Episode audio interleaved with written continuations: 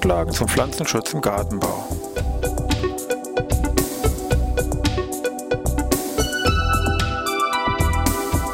Ein wöchentlicher Podcast der Forschungsanstalt für Gartenbau an der Fachhochschule Weinstefan von und mit Thomas Lohrer.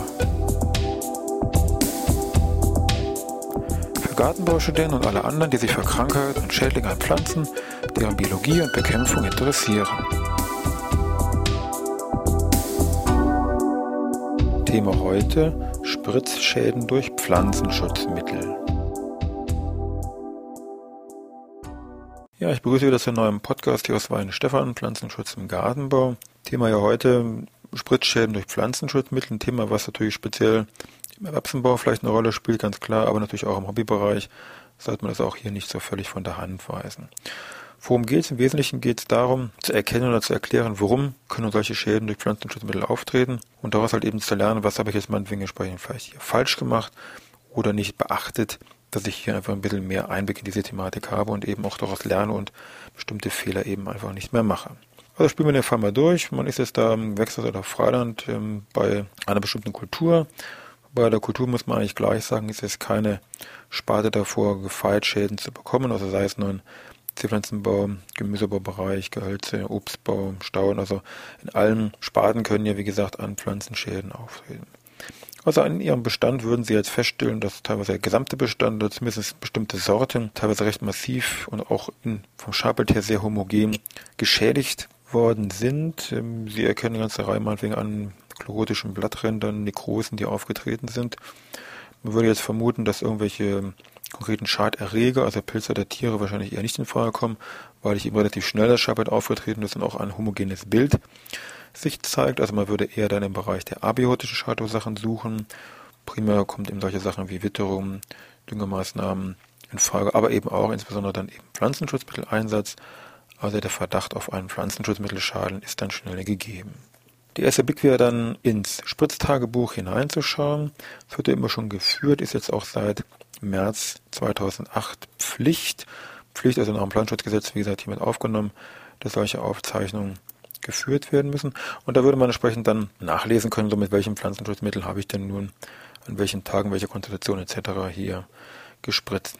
Wichtig, so ein Spritztagebuch bringt mir nur dann was, zumindest bezogen hier auf, auf meine Frage der Schäden, wenn dort diese Produktnamen im vollständigen Namen mit vermerkt worden sind. Also nicht nur, sage ich mal, der marktgängige Name, wie meinetwegen, ich sage mal Saprol oder Ridomil oder was anderes, sondern es muss der komplette Produktname aufgeführt sein, weil nämlich zum Beispiel Ridomil Gold Kombi nicht das gleiche ist wie Ridomil Gold MZ und bei dem Saprol ist es genau das gleiche. Es gibt da verschiedene, meinetwegen Gemüsepilzfrei Saprol oder auch irgendwelche anderen Saprol-Präparate, wo also Saprol im Namen irgendwo auftaucht, die aber völlig verschiedene Inhaltsstoffe beinhalten. Und es gilt ganz klar die Regel, nur ein Produkt, was wirklich jetzt genau identisch ist, sprich mit dem gleichen Namen auch verkauft wird, ist auch das gleiche. Alles andere, da braucht nur dahinter irgendwas stehen mit Neu oder Kombi oder MZ oder Super oder Star oder irgendwas. Schon ist es nicht mehr das gleiche Produkt. Das heißt für den Kunden Hinweis, Änderungen in Form des Wirkstoffes oder Wirkstoffkombinationen haben stattgefunden oder die Formulierung ist eine andere oder die Konzentration. Alles das sind Gründe, warum plötzlich hier vielleicht irgendwelche Schäden an Pflanzen auftreten können. Also wichtig, Spritztagebuch nachlesen, welches Produkt und dann überprüfen, ist wirklich mit diesem Produkt gespritzt worden oder vielleicht mit einem anderen, was vielleicht ein bisschen ähnlichen Namen zum Beispiel vielleicht hatte.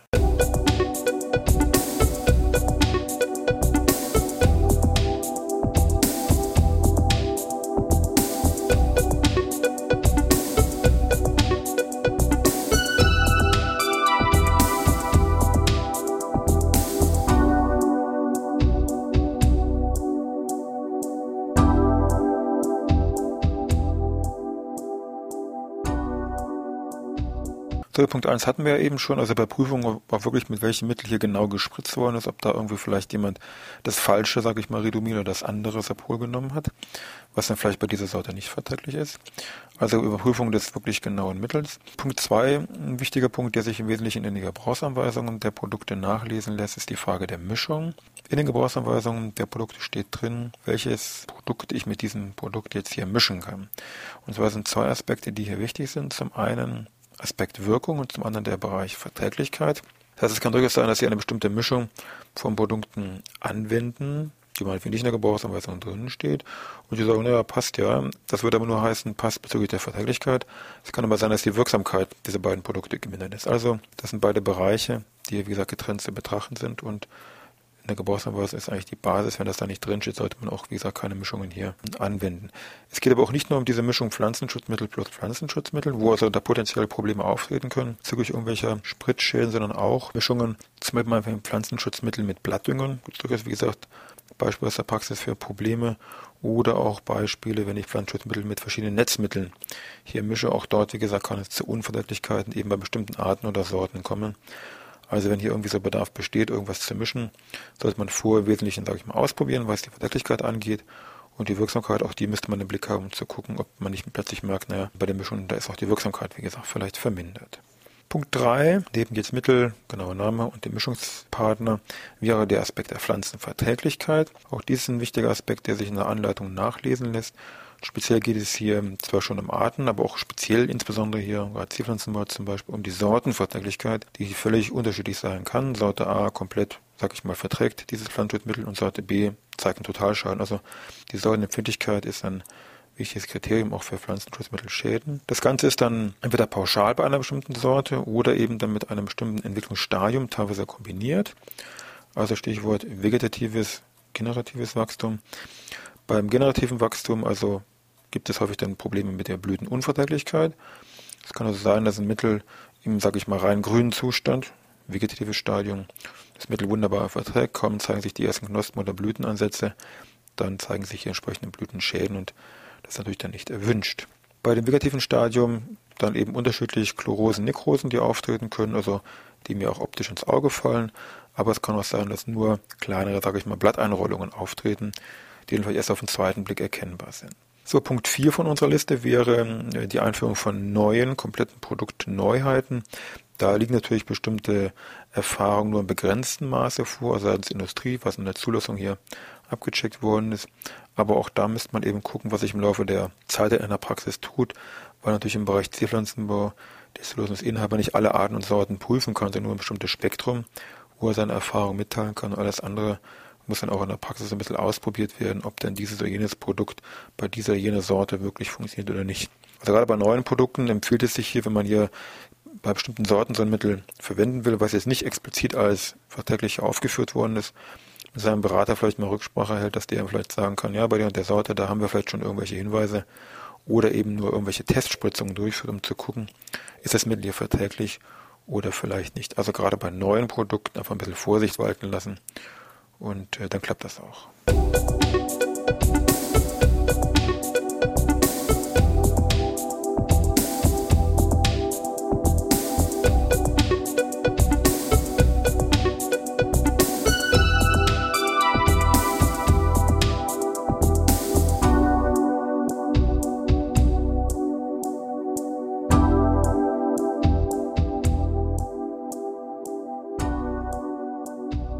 So, wenn wir uns mal den nächsten Punkt anschauen, da geht es im Prinzip erstmal ums Rechnen, also es geht um die Dosierung. Die Angaben sind ja im Wesentlichen so, dass sie die Hinweise haben, Liter pro Hektar oder Kilogramm pro Hektar, gekoppelt dann mit einer entsprechenden Wasserangabe.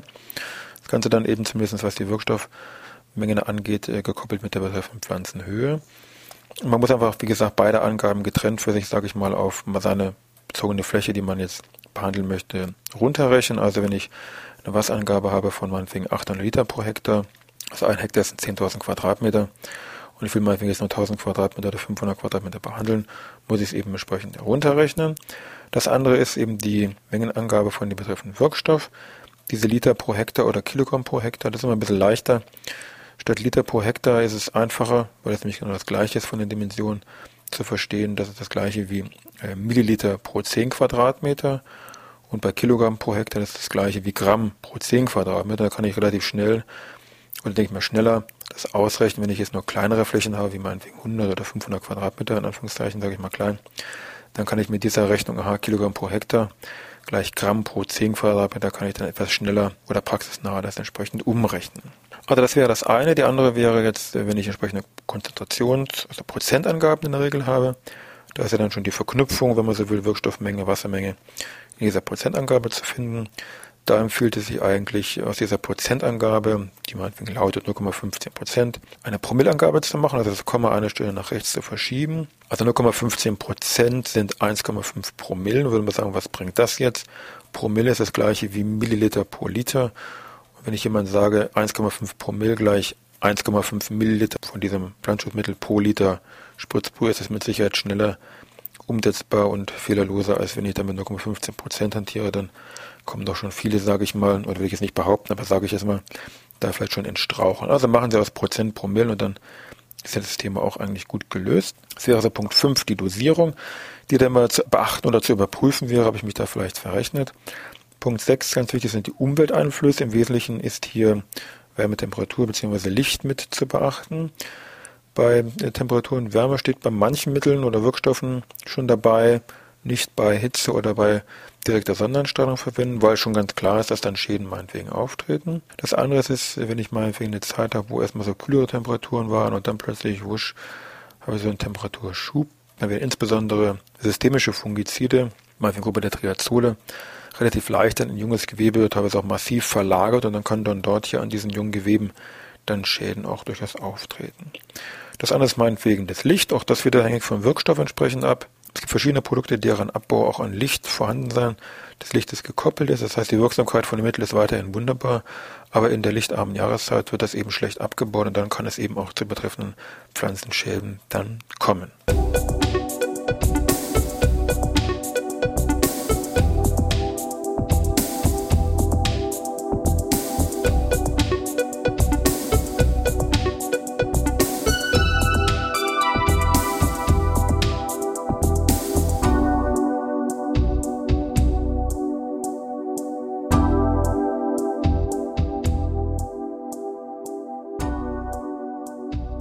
Da schauen wir uns zum Schluss nochmal ein paar Spezialfälle. Punkt 7, wenn Sie so wollen.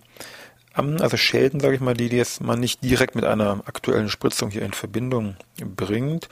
Fängt es, wie gesagt, damit an, oder ganz banal, dass einfach irgendwelche Reste von einer vorherigen Spritzung, insbesondere ganz natürlich kritisch, irgendwelche Herbizidreste noch in der Spritze drin waren. Sie da mal mit irgendeinem Fungizid spritzen, dann haben Sie, sage ich mal, dieses Fungizid im Verdacht und checken das da von allen Seiten ab. In Wirklichkeit waren es entsprechende Reste von der zuvor durchgeführten Herbizidspritze. Also bei Herbizid Einsatz empfiehlt sich eigentlich immer, da eine extra Spritze, wie gesagt, zum Einsatz kommen zu lassen, die man also wirklich nur für die Herbizidspritzerei hier verwendet.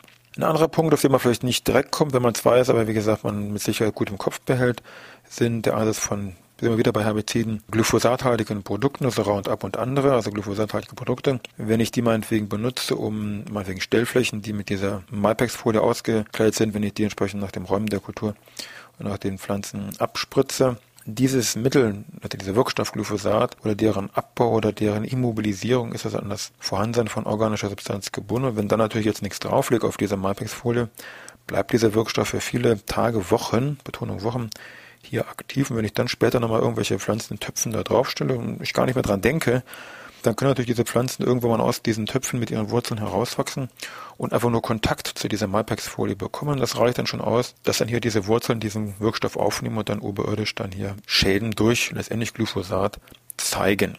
Anderer Punkt wäre, jegliche Überkopfbehandlung mit Pflanzenschutzmitteln, Düngern und, und, und sollte immer, wie gesagt, hinterfragt werden, ob das irgendwie passt oder nicht bezüglich der Verträglichkeit. Stichwort meinetwegen Dünger, diese granulierten Dünger, die meinetwegen ausgebracht werden. Je nach Dünger gibt es da, wie gesagt, kritische Probleme wenn hier die Blätter noch feucht sind, also die Düngerkörner dann nicht von der Pflanze ab sich kugeln können und dann im Boden landen, wo sie eigentlich hin sind, sondern irgendwo auf den Blättern in diesem Wasserfilm sich da auflösen und ich natürlich dann erhöhte Nährstoffkonzentration an den Blättern habe und dann natürlich letztendlich Salzschäden bekomme.